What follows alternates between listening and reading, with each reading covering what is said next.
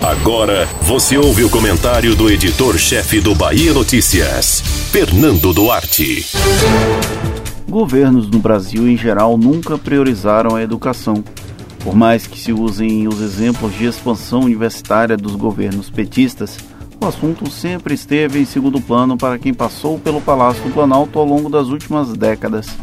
O mesmo pode-se falar sobre os governadores e prefeitos dos mais diversos rincões do país.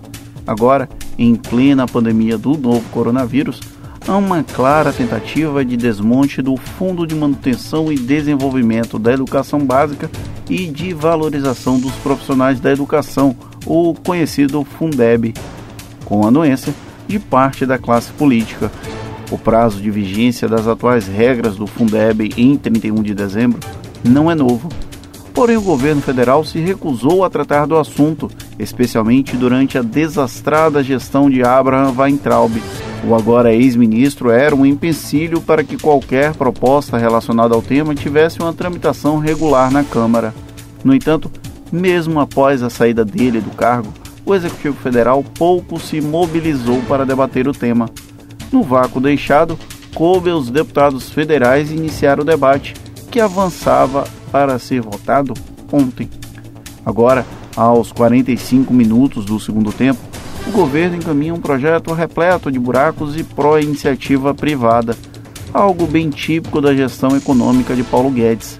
A matéria, logicamente, foi alvo de severas críticas de parlamentares, mas também de entidades ligadas à área educacional, até porque, pela proposta do governo, há um apagão do Fundeb em 2021 que pode tornar inviável a manutenção da educação básica no Brasil.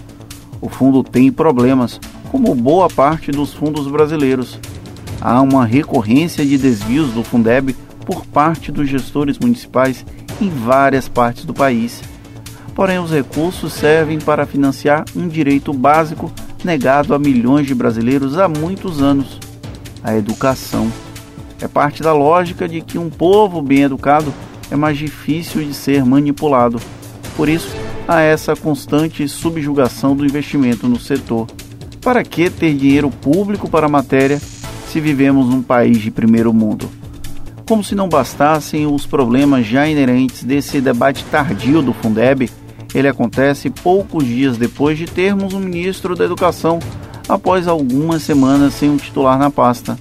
Milton Ribeiro nem bem sentou na cadeira contraiu Covid-19 e terá que lidar com uma discussão que poderia ter sido maturada pelo governo no momento certo.